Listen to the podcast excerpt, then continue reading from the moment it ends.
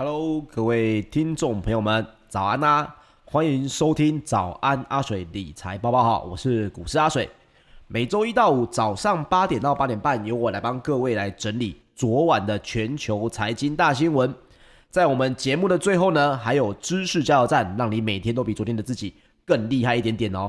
来，我们先讲一下这个，当一下吃瓜的群众看个热闹，听个八卦哦。是因为刚刚我在找这个美股的相关新闻的时候呢，我发现啊，在一个多小时之前，呃，不到三个小时，这个比尔盖茨跟他的老婆呢，分别在他各自的推特上面发表了联合的声明，宣布要决结束这个二十七年的婚姻哦。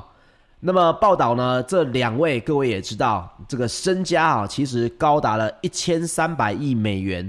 这个数字如果换成台币的话呢，大概是三点六二兆哦。那他的老婆梅琳达离婚之后，或许可以分得另外一半比尔盖茨的这个财产哦。这个吃瓜群众，我们继续看下去。这个很大的，这个我们说八卦新闻啊，跟大家分享一下。没想到继这个贝索斯之后，比尔盖茨结婚了二十七年哦，也不幸的这个离婚了。但是没有关系，我们。这个外面的人看看这个热闹就可以了。好，首先我们来关心一下美股的新闻。这个昨天呢，纽约州哦，美国纽约州决定要放宽防疫的措施。那在这个情况下，就要去放宽防疫的措施呢？事实上，大家应该也都觉得说，哎呦，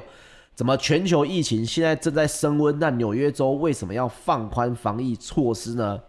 其实这也跟这个部分的经济会有相关哈，因为它必须要放宽防疫措施，才能有办法激励经济重启。那你会说，可是水哥，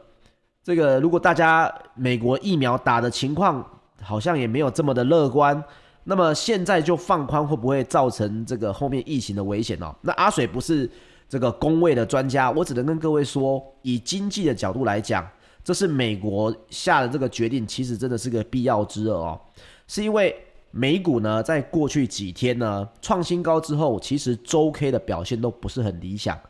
如果在这个时候，因为印度的疫情，呃，相关的这个影响，你就把哦相关的防疫措施做得更严格的话，那么很有可能市场就会认为经济重启的速度可能不如预期，股市就会跌得更深了哦。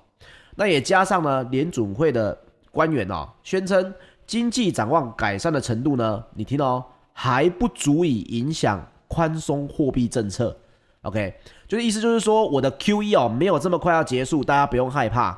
那么也同时带动了标准普尔五百指数，还有道琼工业指数呢，都双双的攀高。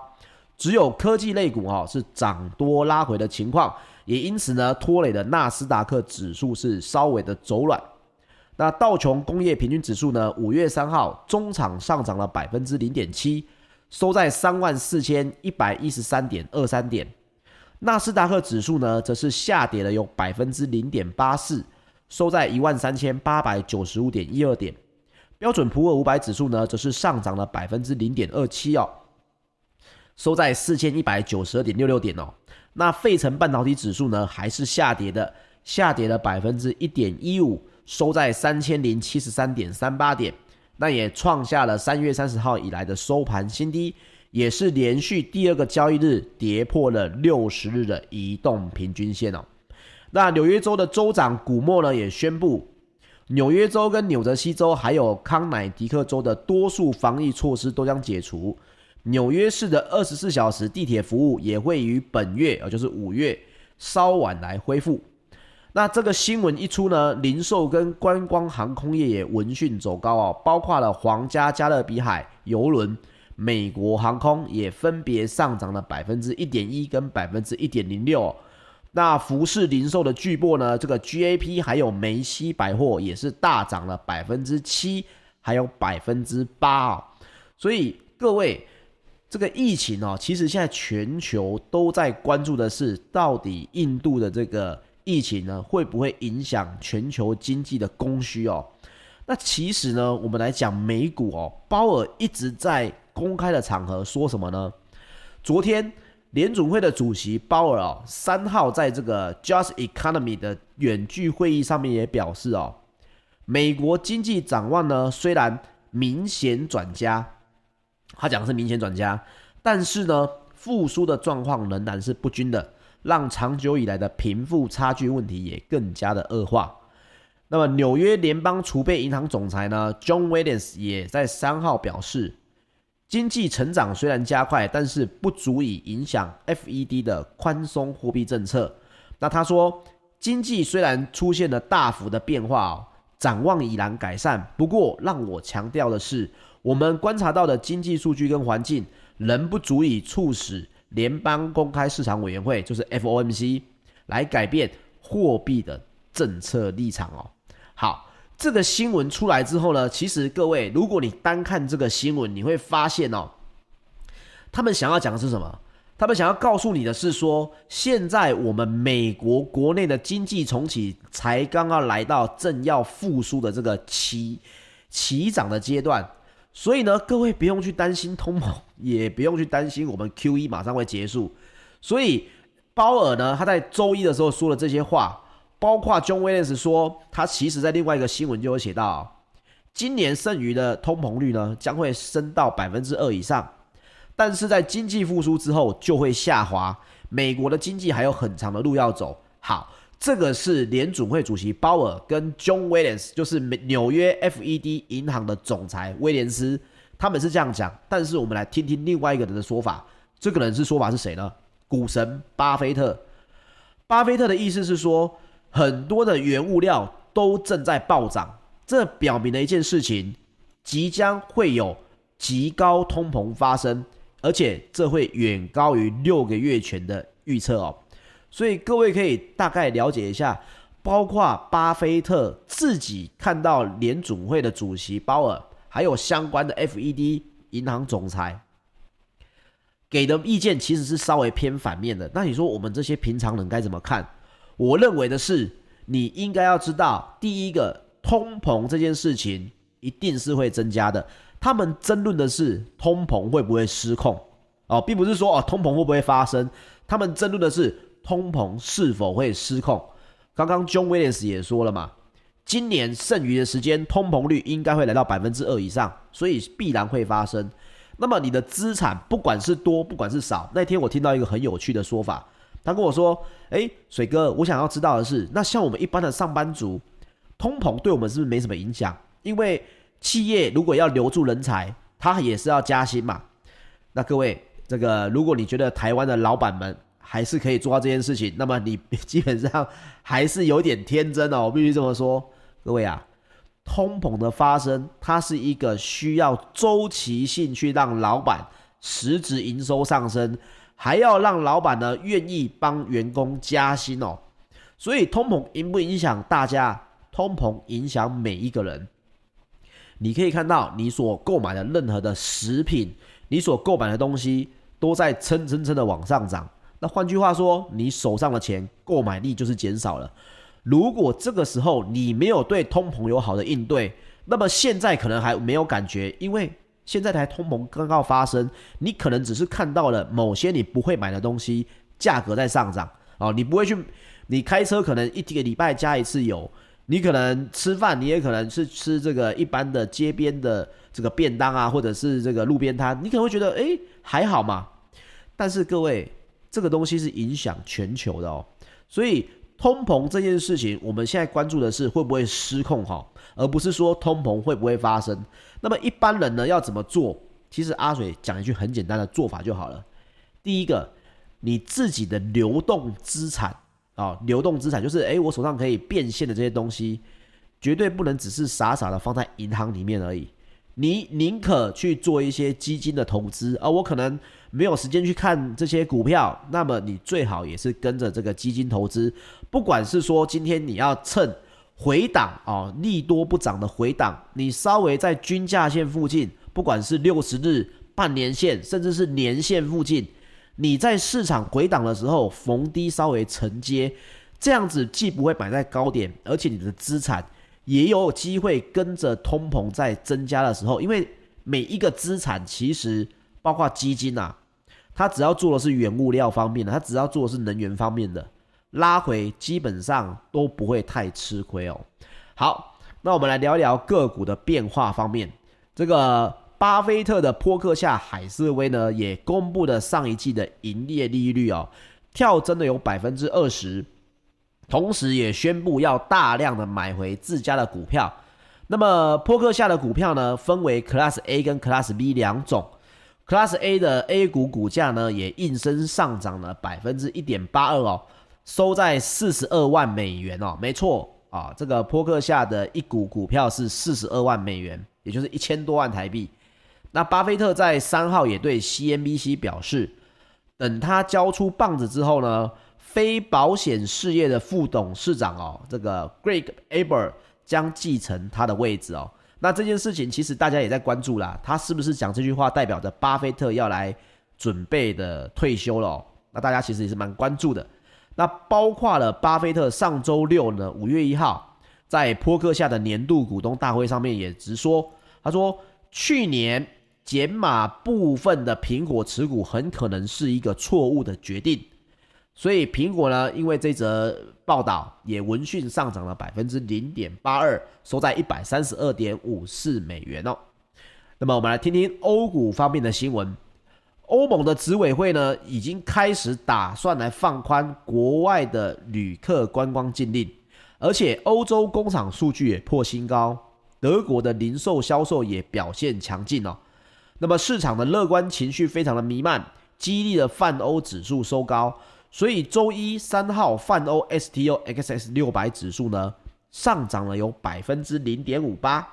那么英国股市因为适逢他们的国定假日，所以休市一天。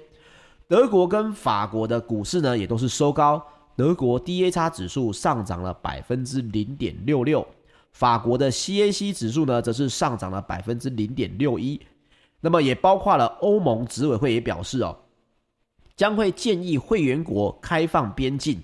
来自疫情稳定国家的游客，如果是已经完成疫苗的接种，将可前往欧洲来观光。那么，希望今年夏天呢，欧洲的旅游业的情况能够好转。那么，欧洲旅游休闲类股呢，也走扬了百分之零点二哦。那英国股市呢，导致的这个这个相关的类股啊，因为它是休假的，所以呢，整个英国股市休息的话呢，相关的这个。观光概念股呢，英国比较多，那所以呢，基本上没有受益到这个新闻哦。那包括德国的汉莎航空上涨了百分之二点六，那还有还有 H IHS Market 的欧元区制造业采购经理人指数，他们 PMI 四月份的终值也已经公布了，四月份的终值是六十二点九，又高于三月份的六十二点五，这个数字呢，创下一九九七年哦。一九九七年以来，该数字以来的新高。一九九七年是刚开始有采购经理人指数的第一年，所以是历史新高值。那包括 IHS Markit 的首席商业经济学家呢，Chris 也说，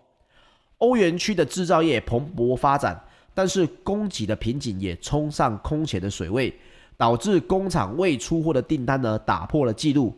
四月份未出货订单的指数已经来到了六十一点五，创下了有记录以来的新高。那么三月份的德国零售销售呢，也跳增了百分之十一，创下疫情爆发以来的最大年增幅。那么市场原本预期呢，三月份的零售销售呢将会年减百分之零点三啊，预估是年减百分之零点三，结果呢三月份啊。德国的零售销售呢，则是跳增了百分之十一，反而是成长的。包括路孚特的 IBES 的数据也表示哦，STOXX 六百的成分股里面呢，已经有一半的股市股票已经发布了财报，其中有百分之七十五的表现都是优于预期的哦。那一般而言，通常只有百分之五十一的公司财报会高于预期哦。所以大家可以稍微看一下。其中百分之七十五的表现是优于这个预期的，比原本的平均值百分之五十一的公司财报还要来得高出许多。所以欧洲呢也正在持续的做做经济复苏。可是现在呢，包括台湾自己哦，大家应该知道最近的新闻嘛？大家都在担心哦，台湾现在这一波这个危机呢，能不能度过？那我想，本身对于台股呢，国际盘，我们讲一下国际盘。国际盘呢，其实是台股的一个信心的力量哦。只要国际盘撑住，台股呢，即使因为疫情的这个情况，这个我在周报里面其实跟大家分享过了，我在订阅的周报里面跟大家分享过了。其实上周日呢，我就已经说过了，礼拜一基本上走低的机会非常的高哦。这是因为筹码还有相关的国际盘的走势与问问题，所以各位可以知道一下，虽然现在呢台股是多空震荡的。而且昨天其实很多这个包括钢铁类股呢，都开始拉回哦，而且跌的还蛮深的，包括了面板股都是拉回的情况。这种情况呢，我建议是它才刚开始，刚开始在修正，各位呢最好不要在刚开始修正的时候就冲进去想要捡便宜哦。这个跟大家来分享一下我的看法，因为国际盘现在在复苏的原因，是因为你们可以看到。各个指数是很好，可是这些数据呢，基本上可以对大盘有多少的支撑力量？我觉得是值得探讨的。所以一旦国际盘的走势呢，是人家讲的所谓的美股五月要落跑的这件事情一旦发生，那么台股可能会面临一个比较大的修正哦。这个在我们的呃节目当中也跟大家分享一下。石油方面呢，纽约商业交易所六月原油期货呢，五月三号收盘上涨了零点九一美元，啊，来到了百分之一点四的上涨率，来到每桶六十四点四九美元。那这个原因其实也是因为其他国家夏季的需求越来越多，稍微抵消了对印度疫情的担忧哦。那欧洲的 ICE 期货呢，交易所近月布兰特原油上涨了零点三一美元，来到每桶六十七点五六美元哦。那包括美国银行的全球研究也报告称，虽然印度的新冠病例呢达到创纪录的水平，但是油价呢仍然因为发达市场接种疫苗的人数不断增加而上涨。那最近的数据表明，疫苗呢，在预防感染和降低死亡方面啊，非常的有效。所以大家在说，就是说，诶，疫苗打了，应该基本上经济复苏不会因为印度的这个呃新冠的病例创纪录这件事情而有所影响哦。可是我觉得这它这个很大一部分还是在于心理因素啦。你可以看到台湾最近大家的心理因素一定会受到这个疫情的影响，波动蛮大的哦。那么，包括了挪威瑞兹德的能源咨询公司石油市场的研究主管哦，敦哈吉也认为，进入夏天的开车季节，美国、中国跟英国的燃料消耗将会开始增加，或许能够弥补印度疫情所导致的需求下降。好，我们来看一下贵金属方面的消息。纽约商品期货交易所呢，六月黄金期货收盘上涨了二十四点一美元。或者我们说上涨了百分之一点四，来到每盎司一千七百九十一点八美元哦。那么比它涨幅更强的呢，有白银，七月的白银期货呢上涨了百分之四点二。那六月的爬金期货呢也持续在上涨，上涨了百分之零点九，来到每盎司两千九百八十一点四美元哦。那伦敦金属交易所呢，五月三号也因为银行休假而休市哦。那最后我们来分享一下农产品的部分哦。芝加哥期货交易所呢，小麦跟黄豆的期货在五月三号是下跌的。那其中呢，黄豆在上周出口检定量低于预期，玉米呢则是续创二零一三年以来的新高，受出口需求较为强劲的激励。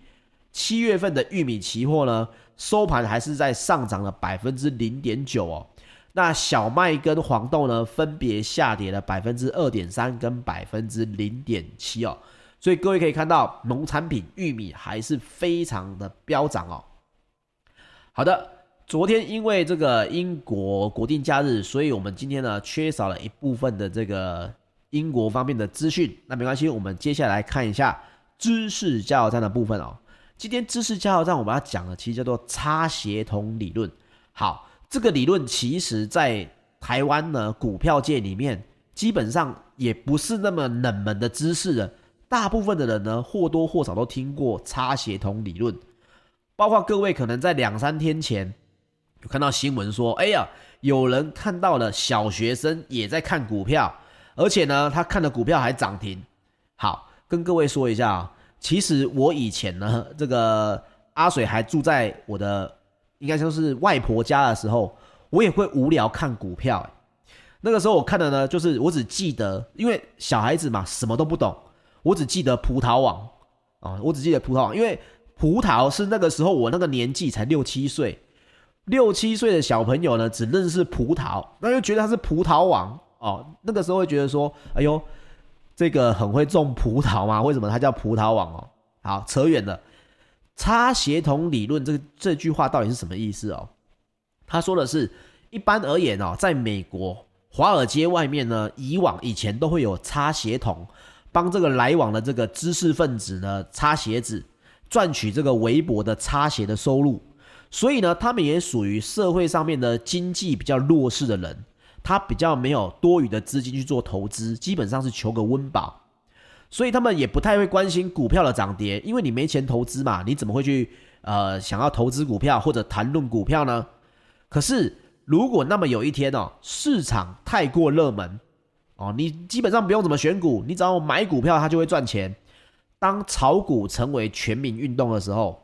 那有人就说了，如果连不谈股票的差协同呢，也忍不住将仅有的一点钱都拿去投资股票，还能够跟客人侃侃而谈，满口的股票金，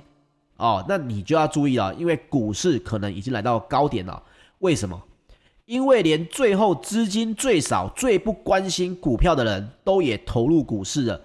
代表最后一只接盘的老鼠也已经出现了，市场已经没有新的资金、新的买盘来支撑，那么股价很有可能就会大跌。所以，我们为什么说，哎呀，如果你巷口的这个面店阿姨也在跟你谈股票的话，那么你就要小心了哦。基本上就是这样子。好，有些地方也把差协同理论叫做零股理论。那么大家都知道，也知道这个差协同理论是什么了。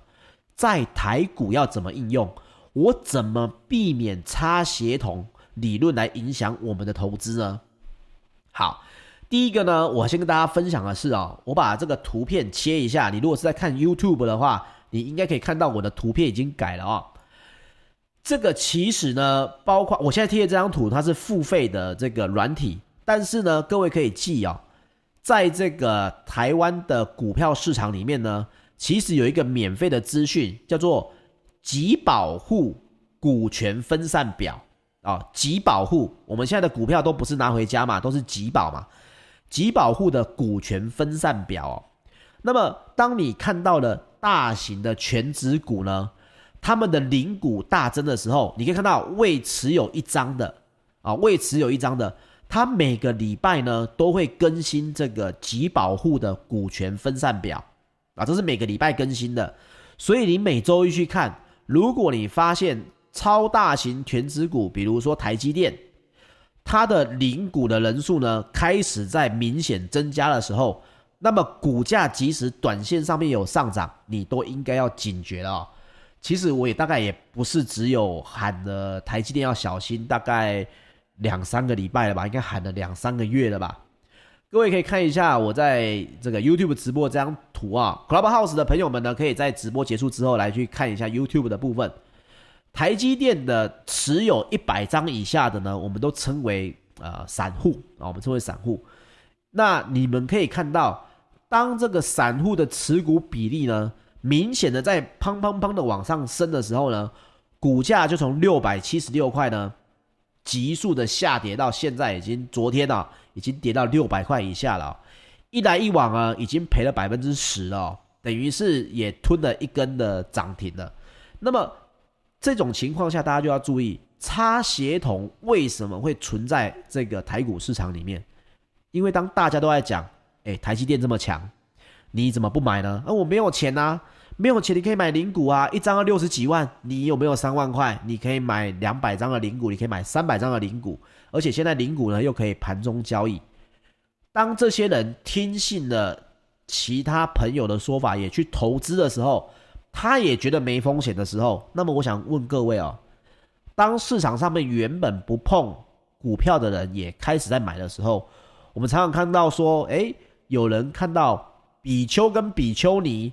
啊，如果出现在这个号子，我们说的号子就是所谓的这个证券公司的时候，在看盘，那么你也要小心了，因为这个不是比丘跟比丘尼不应该来碰股票啊，为什么他们也会来看这个相关的这个股价呢？你就要小心了，各位。所以我分享这两个方法，第一个方法。大型全值股的散户，尤其是买零股的，他们的持有张数越来越多，持有的人数越来越多。目前已经来到什么情况呢？台股有三百多万人有在交易股票，当中有九十几万人就买台积电的零股哦，等于有三分之一的股票操作者，现在有三分之一的人是持有台积电的零股的。那么，如果你一开始你只是觉得，哎，我资金要做分配，所以我我买零股，这个没有问题。但是，如果你发现了第二个方法，你问你的朋友，那些混得比你还差的这些朋友，你就问他，你去问他你想要做的事情，你去问他你想要买的股票。如果呢，他用很先知的口吻告诉你说，哎呀，我告诉你啦，你看的这个不行啊，这个股票不优啊，还有更好的。啊，我报一只给你听。那些混得比你还不怎么样的朋友呢，如果他侃侃而谈啊，那么通常你选的股票都还不错啊，通常你选的还不还不错。但是如果呢，这些朋友呢，你问他就说，哎呦，你也在买哦，不错啊，我也买了，那么你就要小心哦，这有可能就是擦协同要来了哦。好，基本上这两个方法，一个是用你身边的人来去做判断，另外一个就是直接看。市场里面的大型全值股、零股的持有人数，用这两个方法，基本上可以稍微看到插协同现在这个理论呢，在台股市场是要接近了高点，还是还有这个上涨的空间？那么最后跟大家分享，一定很多人会问，诶，可是水哥，如果插协同来了，那他们也赚钱了，那我现在砍掉，我现在出场不就很笨吗？各位记得。投资股票永远都是要卖掉亏钱的，保持着赚钱的。所以呢，即使插协同的指数很高，插协同很多，你持有依然可以做一件事情：当你手上的股票真的有回跌，跌破均价线，比如说十日或者二十日均价线的时候，你再卖出，停利出场就好了。哦，不是说哦，看到这个插协同很指数很高。看到这个零股呢，台积电很多，所以呢就赶快卖，不是哦，是等拉回之后破均价线，把它稳稳的入袋、哦。股票我不会想要大家去学说啊，怎么卖在最高点，那个非常的不切实际哦。OK，剩下的呢留给各位自己去思考。那谢谢各位今天的收听，我是股市阿水，请帮我订阅我们的 YouTube 频道，按赞并留言或者分享哦，谢谢各位。我们明天早上八点，早安阿水理财报报，我们继续网络上相见，大家拜拜，Clubhouse 的朋友们，拜拜。